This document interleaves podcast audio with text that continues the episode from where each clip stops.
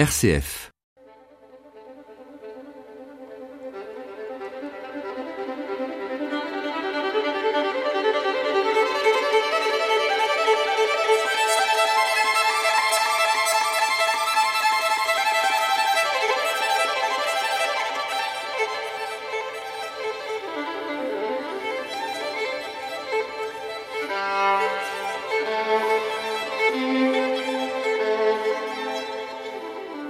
Considéré comme l'un des plus grands peintres de l'âge d'or espagnol du XVIIe siècle, Velázquez est surtout célèbre pour ses portraits de la cour du roi Philippe IV et pour ses tableaux mythologiques. Son œuvre religieuse, par contre, est moins connue et pourtant, c'est une œuvre fondamentale pour apprécier le, génie de Velázquez. Madame Odile de Landa, bonjour. Bonjour. Vous êtes historienne d'art, spécialiste de l'art espagnol du XVIIe siècle.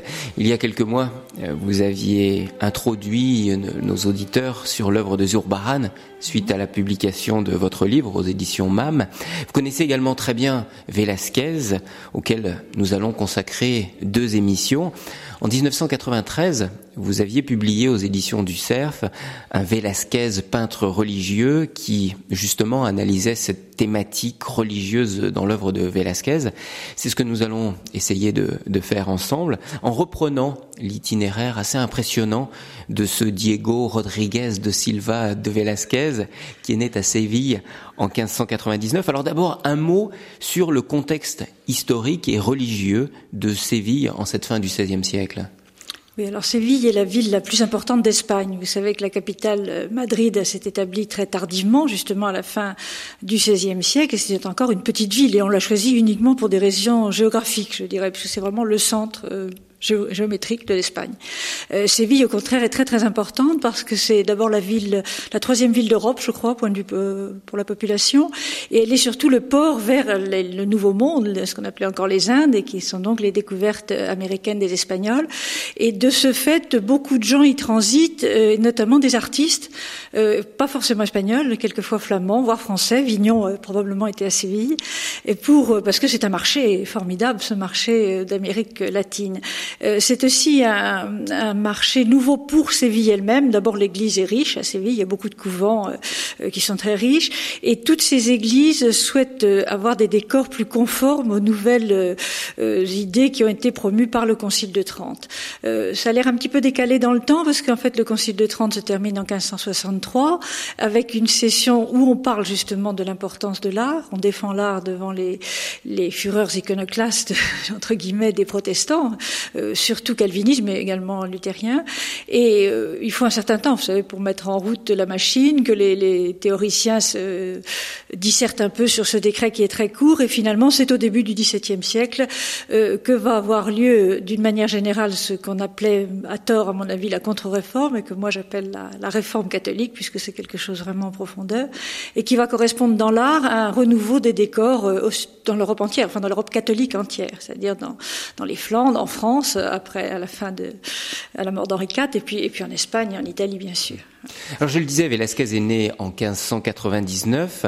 Très tôt, on le voit en 1610, il est mis en apprentissage chez Francisco Pacheco, quelqu'un qui va beaucoup, beaucoup compter pour lui. Voilà. Alors, je, je pense que c'est un surdoué. C'est ça arrive aussi en peinture, un peu comme euh, Raphaël, dont on a des peintures à 14 ans. Euh, je crois qu'il était très doué, car quand il rentre chez Pacheco, il a déjà fait un petit passage chez Herrera, qui est un autre des grands peintres de, euh, du, du, début du XVIIe à Séville. Mais Herrera a un très très mauvais caractère. Il s'est fâché avec tout le monde, y compris avec son fils plus tard. Et donc, il va très vite aller chez Pacheco. Pacheco est très intéressant parce que en France, d'abord, on devrait le connaître mieux maintenant, puisque les plus beaux Pacheco sont au musée de Castres. Castres. a eu la chance, coup sur coup, d'acheter euh, il y a quelques années un très beau euh, euh, repas du Christ dans le désert, enfin à la fin des, des, 40 jours du désert, magnifique, un très grand tableau, et de nouveau vient de racheter un tableau qui n'est pas encore exposé, qui est en restauration, qui est sur le, le jugement dernier.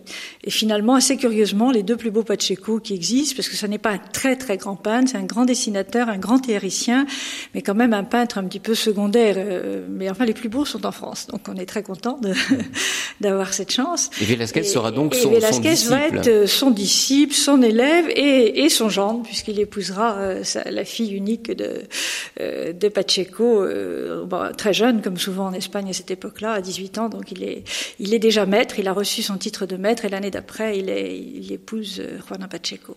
Alors en, quoi Pacheco est-il un, un homme très important à, à son époque Alors, et il, il sera est- très important pour Velasquez Voilà. également Il est important parce qu'il il a eu par l'héritage de son oncle, le chanoine, une sorte de direction informelle d'un centre culturel qu'on a appelé l'Académie de Pacheco, mais ça n'est pas vraiment une académie, mais qui réunit euh, ce qu'on appelle en Espagne une tertulia, c'est un endroit où des gens euh, parlent et discutent des sujets qui les intéressent, et il réunit tous les intellectuels de la ville, qu'ils soient religieux, qu'ils soient poètes, qu'ils soient euh, euh, peintres, qu'ils soient artistes, et tout ce monde-là refait le monde euh, artistique tel qu'il devrait être. Donc, à partir de, de, ces discussions très animées, parce qu'on sait quelquefois que ce sont devenues des disputes dans le sens large, enfin disputes au sens de discussion, mais disputes parce qu'ils n'étaient pas d'accord, Pacheco a concrétisé tout ça dans un ouvrage très important qui est publié tard, mais dont il a écrit pratiquement tout l'essentiel euh, au début du siècle, qui s'appelle L'arte de la pintura, donc l'art de la peinture, euh, qui est un traité euh, d'art comme il y en a eu beaucoup en Italie, mais dont la dernière partie m'intéresse particulièrement et les artistes aussi, puisque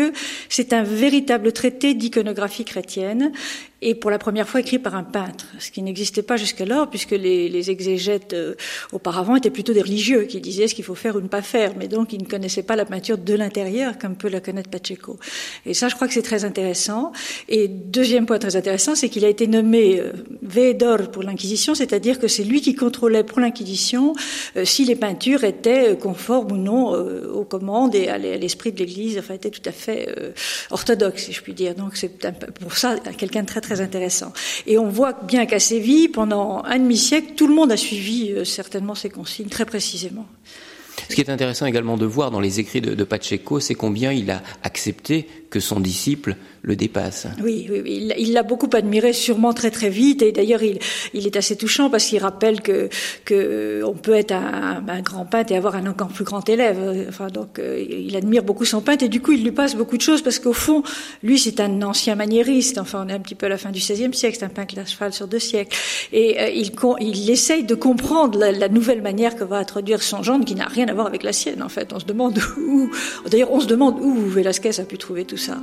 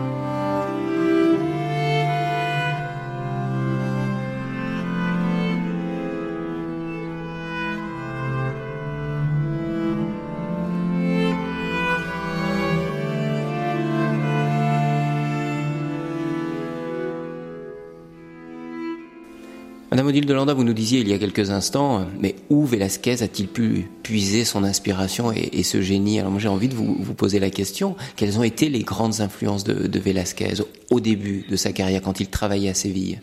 Bien, justement, il est né en 99. Donc en 99, euh, c'est pas très très vieux, il y a eu une grande exposition à Séville, la seule vraiment euh, très importante pour ce centenaire, ce qui est un petit peu curieux, mais ça, les autres expositions prévues n'ont pas marché, et qui était la jeunesse de Velasquez et surtout comment était Séville quand, quand Velasquez y arrive. Et c'était tout à fait passionnant de voir ce que le jeune garçon, c'est un gamin, il a 11 ans quand il commence à peindre, peut-être 10, et, ce qu'il a vu. Et ce qu'il a vu n'a rien à voir avec ce qu'il fait. Et quand on arrivait dans la salle de Velasquez, on se disait, mais c'est la génération spontanée. Il a, je crois, peut-être compris que, que tout ça c'était fini, que ce maniérisme, cette peinture un peu compliquée, un peu un, peu ésotérique quelquefois, puisque c'était ça le maniérisme, euh, n'était plus celle qu'il fallait pour euh, enseigner clairement, ce qui était la doctrine du Concile de Trente. Il a une peinture extrêmement claire et lisible, et il a pensé, euh, parallèlement à, Caravage, il est plus jeune, mais on ne connaît pas encore les œuvres de Caravage à, Séville lorsqu'il est jeune, les copies vont arriver mais un petit peu plus tard, que la, la, nature était ce qu'il y avait de mieux pour enseigner, pour, pour refléter le, la religion, qu'il fallait rester très très proche du réalisme entre guillemets, parce que c'est un réalisme du XVIIe, c'est pas le réalisme tel qu'on l'imagine maintenant, mais qu'il fallait revenir aux choses très simples pour enseigner des choses claires et simples. Alors justement, les, quand on regarde les premières œuvres de, de Velázquez, on voit que son travail est partagé entre des sujets dits populaires, même vulgaires, selon mmh. certains critiques, qu'on appelle des bodegones, mmh. et des sujets religieux. Alors j'aimerais que vous nous parliez de, je dirais, ces, ces, deux courants de, de bah, travaux. Les Français, il faut dire deux mots sur le bodegone. C'est devenu synonyme de nature morte, et en fait, c'est ce qu'on peint dans une bodega. Bodega, c'est à la fois une boutique, mais aussi une réserve. Si vous voulez, ces pièces qui en Espagne sont à, surtout à Séville où il fait très chaud l'été, sont un peu enterrées dans le sol. Donc il y a des ouvertures dans le haut, ce qui donne des éclairages très particuliers. Et on se réfugie pour boire. on se réfugie pour boire et pour manger. Mmh. Donc il y avait souvent des personnages. Après, par extension, c'est devenu simplement nature morte. Euh, c'est vrai qu'il va peindre ces types extrêmement populaires et la plupart de ces tableaux, euh, il n'y en a pas des quantités. Vous savez qu'en tout, pour Velasquez, on n'a pas beaucoup plus de 100 tableaux, ce qui est peu pour un, peintre du XVIIe siècle.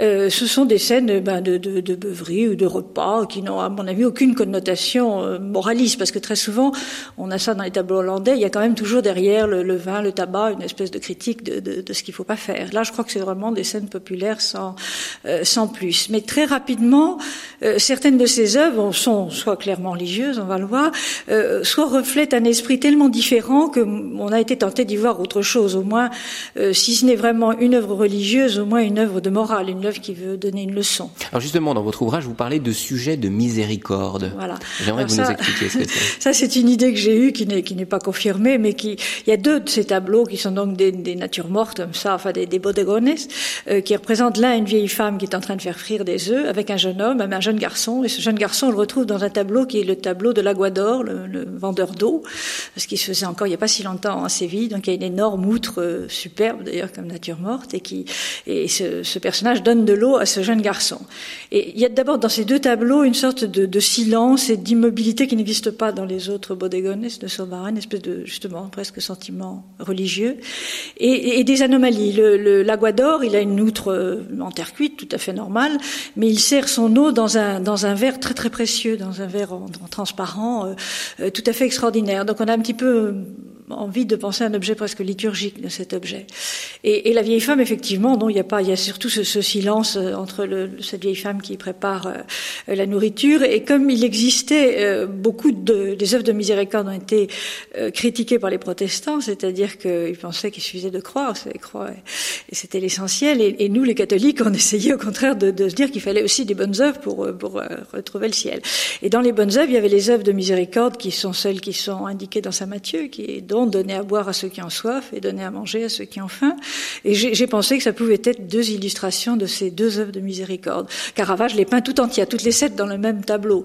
Mais c'est quelque chose qui est très à la mode au début du XVIIe siècle, promu justement par les religieux commanditaires qui, qui veulent qu'on voit dans des œuvres de tous les jours ce que, ce que chrétien peut faire tous les jours. Voilà, c'est ça. Il y a, ce qu'on appelle des images à double sens. Et, oui. et dans le marchand oui. d'eau, il y a trois personnages. Oui. Et vous, vous y avez vu aussi les trois âges de la vie. C'est peut-être les trois âges de la vie, qui est aussi une, une représentation traditionnelle. Euh, tout ça revient un petit peu au, au, discours qui se tenait dans l'académie de Pacheco, avec un personnage qui s'appelle Malara et qui est un érasmiste, ce qui était les, les, les suiveurs d'Erasme ont eu beaucoup de succès en Espagne, ont été d'ailleurs un peu combattus parce qu'on les a, on les a accusés comme Erasme d'ailleurs d'être peut-être euh, un peu protestants sur les bords, mais, mais ça, ça avait beaucoup d'importance et donc euh, dans ces discussions, on, on, parlait de ce sens des tableaux et de, il y a un autre personnage qui s'appelle Malara qui écrit une philosophie vulgaire. Et qu'est-ce que c'est que la philosophie vulgaire C'est ce qu'on appelle nous les les ovides moralisés. Vous savez les métamorphoses d'Ovide qui ont servi dans les collèges jusqu'au 19e siècle. C'était utiliser les dieux euh, des temps passés euh, quand ils pouvaient servir de leçon de morale, c'est-à-dire ne pas faire une croix en disant ça n'existe pas du tout. Bien sûr, ça n'existe pas, mais ça peut être une leçon comme un conte et un conte de morale. Et donc ça, ça, jouait beaucoup dans l'académie de Pacheco. Et probablement le, Christ chez Marthe et Marie, dont vous avez envie que je parle, reflète tout à fait cela. C'est-à-dire qu'on a de nouveau une scène dans une cuisine, une jeune femme qui est est en train de préparer la cuisine avec un, pilon et un, mortier en cuivre. Dans une assiette, il y a un poisson, il y a des œufs, et une vieille femme qui a l'air de, lui indiquer quelque chose ou de voir de la gronder. Et dans une ouverture dont on ne sait pas très bien si elle est une fenêtre, un, miroir ou, une, simple ouverture à l'extérieur, on voit en tout petit euh, la, scène très connue du Christ chez Marthe et Marie. Alors ça, c'est très surprenant parce que la scène principale, c'est vraiment la cuisine. On le voit en, tout, petit, en fond, alors que ces deux femmes sont beaucoup, prennent une beaucoup plus grande place sur le tableau. Euh, alors ça, ça j'ai trouvé en, bon d'abord que ça existait dans la peinture flamande et probablement à la suite justement des idées d'Erasme. Donc ces idées d'Erasme reviennent par, le biais de l'Académie de Pacheco. Mais la transformation qu'en fait Velasquez, c'est que les ces, sujets traités par les flamands, ça devient des cuisines à la flamande. Alors ça regorge de, de fruits, de poissons, d'objets, alors que chez un espagnol, ça reste très très sobre sur la table. Et d'autant plus sobre que le, principal objet de ces natures mortes, c'est le poisson. Le poisson qui est le signe depuis toujours le signe du Christ. Et donc c'est le renvoi. C'est ça qui rappelle la scène qui est dans le fond. Et l'idée générale, c'est, vous savez qu'on a toujours pensé que le Christ chez Marthe et Marie, c'était la défense de la vie contemplative, également attaquée par les protestants. On est toujours dans, ce, dans cette même thématique euh, sur la vie active qui est représentée par Marthe.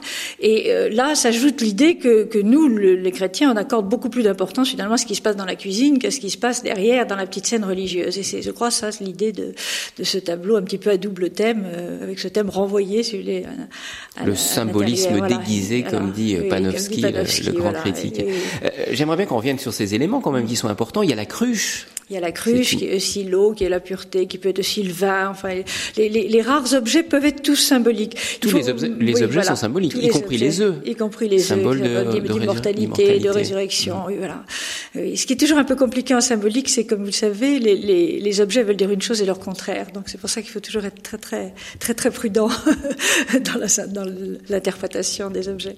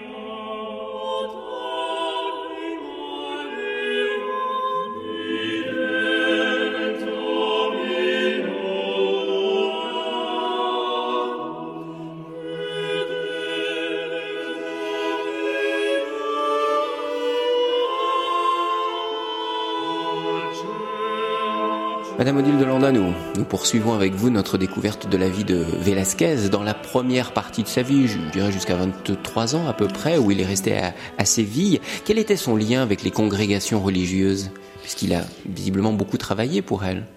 Justement, on ne sait pas très bien. On, pense même que vraisemblablement c'est Pacheco qui lui a trouvé ses premiers clients. C'était normal, c'était son meilleur élève. Il avait aussi Cano dans ses élèves, qui est un grand peintre aussi. Et donc il a dû lui trouver des commandes, et notamment euh, un autre tableau qui est à deux tableaux qui sont à la National Gallery de Londres, comme le Jésus chez Marthe et Marie, qui sont une Immaculée et un Saint Jean à Patmos, qui ont été très probablement commandés par Descartes, mais là on pense que c'est par l'intermédiaire de, de Pacheco. Et c'est intéressant de voir cette petite Immaculée où il prend absolument les consignes très très précises que donne son maître dans son ouvrage, puisque elle doit avoir 12 à 13 ans, elle doit avoir, enfin, il l'a décrit, on a l'impression de voir le tableau de son genre. Alors, Velasquez peint une Immaculée Conception. Mhm. Au début du XVIIe siècle, le dogme de l'Immaculée Conception n'a été prononcé que le 8 décembre 1854. oui. Mais pour les Espagnols, c'était tout autre chose. D'abord, vous savez que les, les, combats pour défendre l'Immaculée Conception remontent au Moyen Âge, très très haut.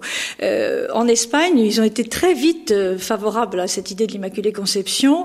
Euh, les rois d'Aragon, déjà même avant les rois d'Espagne, s'étaient mis sous la protection, avaient mis leur royaume sous la protection de l'Immaculée Conception. On y croyait, je veux dire, c'était pas parce que c'était pas encore un dogme, c'est comme la l'Assomption. On y a cru bien avant 1956, donc euh, on y croyait. Et les Espagnols se sont fait les défenseurs ardents. Et d'autant plus qu'à Séville, il y avait, il y a toujours un amour de la Vierge presque physique, si vous voulez. On lui, on lui crie des compliments dans la rue quand on sort les statues à la Semaine Sainte. On lui, c'est absolument étonnant quand on n'a pas l'habitude. On lui crie guapa, ça veut dire belle. Enfin, on lui... Et encore aujourd'hui. Ah oui, encore hein. aujourd'hui. Moi, je l'ai entendu encore la Semaine Sainte la dernière fois. On lui fait des compliments comme on ferait une jolie fille dans la rue. C'est vraiment leur, ils l'adorent, leur, leur, Vierge. Et, et la, la, grosse dispute était entre les dominicains et les franciscains. Les dominicains ne pensant pas que la Vierge était Immaculée Conception, ils pensaient qu'elle avait été, c'est un petit peu compliqué maintenant, on sait plus très bien ce que c'est, mais qu'elle avait été débarrassée du péché originel dans le ventre de sa mère et non de tout temps. C'était ça la grosse dispute. Et en 1613, un dominicain a osé le dire en chair qu'elle n'était pas Immaculée Conception. Et ça fait quelque chose qu'on ne peut pas imaginer à l'heure actuelle, puisque pendant trois ans, la ville a fait des, des, des processions, des, des, cantiques de réparation, en quelque sorte, à l'heure euh, Immaculée qu'on avait osé attaquer. Et, euh, et, du coup, il y a eu une bulle du pape. Ils ont envoyé des gens pour défendre à Rome. Le, le, je ne crois pas que la papauté était contre l'idée d'Immaculée Conception, mais je crois qu'il y avait tellement de choses à résoudre avec les problèmes de la, de, des, des, protestants qu'ils s'étaient dit que c'était peut-être pas la plus grande urgence. Mais les Espagnols avaient été très très vexés que ça n'ait pas été euh, fait si tôt. Et c'est vrai que les, les, peintures de l'Immaculée Conception se sont mises au point à Séville au XVIIe siècle. Euh, justement, ce qui est intéressant dans le tableau de l'Immaculée Conception peint par Velázquez, c'est sa sobriété comparée à d'autres représentations. Euh, la Vierge n'est pas entourée d'angelots comme on l'a vu assez souvent. Il est très sobre son tableau. Je, je, crois que c'est dû à la date. Vous savez, toutes les, on est très tôt, on est environ de 1620, et, pour avoir des, immaculés beaucoup plus chargés, on attend vers la deuxième moitié du siècle. Hein. C'est au début, je crois que c'est vraiment, euh, on, cherche à être très simple, très sobre pour qu'on comprenne tout de suite. Justement, en opposition aux peintures maniéristes, qui au contraire était compliqué. Euh, Vasari euh, avait fait un tableau de l'Immaculée Conception tellement compliqué que lui-même dit au fond, je crois que personne n'a rien compris parce qu'il était parti de l'arbre de GC pour arriver à l'Immaculée Conception, c'était pas évident. Et, c'est des approximations successives au courant du XVIe siècle, mais la, la vraie mise au point, c'est le XVIIe à Séville avec le, et Murillo, bien sûr, va être le grand peintre des Immaculés, mais tous les peintres de Séville ont peint des Immaculés euh, au XVIIe siècle. Un tableau de Velázquez très impressionnant, c'est ce portrait d'une missionnaire, mm. la mère Jeronima de la Fuente. Un, petit mot sur cette femme étonnante et sur ce tableau très impressionnant, parce qu'elle n'a pas l'air très sympathique entre nous, cette les, missionnaire. Les Anglais l'appellent la terrifique nonne. elle était, il faut dire qu'elle a, elle a 66 ans, ce qui est très âgé pour l'époque, et cette femme de 66 ans va entreprendre un voyage qui, à mon avis, est beaucoup plus impressionnant que d'aller sur la Lune maintenant, car elle part aux Philippines, on le sait par le texte qui accompagne ce tableau, euh, pour euh, fonder des couvents de Clarisse, et d'ailleurs elle va, elle va y mourir, donc je pense qu'il fallait quelqu'un avec une énorme personnalité, et ça se voit sur son visage, c'est vrai qu'elle a l'air de décider, elle tient son crucifix comme elle tiendrait un gourdin pour mmh. convaincre les indigènes, c'est assez amusant, et il l'a pas plusieurs fois, je pense que c'était quelqu'un d'une grande famille, et que ce tableau était commandé, on en connaissait deux, et au moment de l'exposition de, de l'année dernière, il en est reparu un deuxième à Micor, de la même, de la même, c'est pas une sainte, mais enfin de cette même religieuse euh, entreprenante, si je puis dire. Et euh, certainement, c'était à la fois pour le couvent et pour euh, et pour sa famille, car on savait qu'elle reviendrait pas. C'était quand même un, adieu définitif, si vous voulez, pour le pour les religieuses et, pour la famille. Et il a fait un portrait, un des rares portraits qu'il a signé, et qui est effectivement tout à fait impressionnant. On voit la personnalité de cette femme dans son visage. Et, je l'ai rapproché dans mon livre parce que je crois que c'est tout à fait la même chose des premières carmélites qui ont été accueillies ici par le cardinal de Bérulle et qui étaient terribles aussi. Quand on voit les gravures, elles ont des visages plus qu'énergiques. On sent qu'elles avaient à convaincre qu'on avait besoin de femmes de poids pour, pour aller convaincre les, les hérétiques en France ou les indigènes en Philippines. C'est en 1622 que Velázquez va se rendre pour la première fois à Madrid. Nous aurons l'occasion dans notre prochaine émission consacrée à, Velázquez de voir cette partie de la vie royal, assez royal de, de, de, à la fois à Madrid et tous ses voyages en Italie. En tous les cas, Madame Delandin, merci et je vous donne rendez-vous pour notre prochaine émission. Merci.